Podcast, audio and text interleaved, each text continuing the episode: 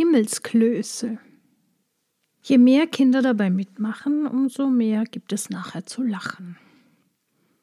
Dicke Papiere sind nicht zu gebrauchen. Man muss Zeitung oder Briefe von Vaters Schreibtisch nehmen.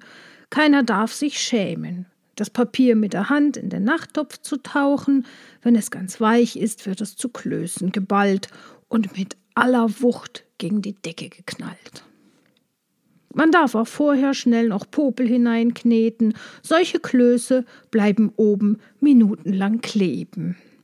Jedes Kind muss nun unter einen der Klöße treten und den offenen Mund nach der Decke erheben. Vorher singen alle im Bund Lieber Himmel, tu uns kund, wer hat einen bösen Mund? Bis der erste Kloß runterfällt und trifft zum Beispiel in Fannys Gesicht. Dann wird die Fanny umstellt und alle singen, nur Fanny nicht.